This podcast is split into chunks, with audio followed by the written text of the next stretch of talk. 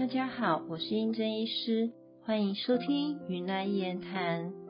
持续来到立秋，秋天到了，不知道大家有没有发现，今年大暑都在下雨，整个气象湿中带寒，但又闷热，大家的家里、身体甚至心情都快发霉了吧？秋天养肺，肺的功能在于宣发、肃降。肺主皮毛，开窍于鼻。肺与大肠相表里，而肺恶寒，悲哀动中则伤肺。这是中医对肺的描述，也就是寒气伤肺。太过悲观对肺也不好。而寒气入肺的病症，大概会有哪些呢？一、温度较低时。容易打喷嚏、流鼻水、咳嗽。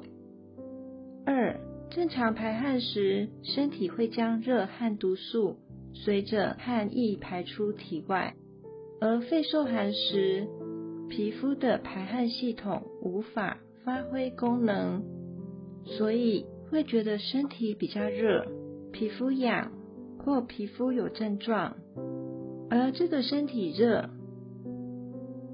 是我们身体的燥热或者是湿热，并不是象征免疫力提升的体温力。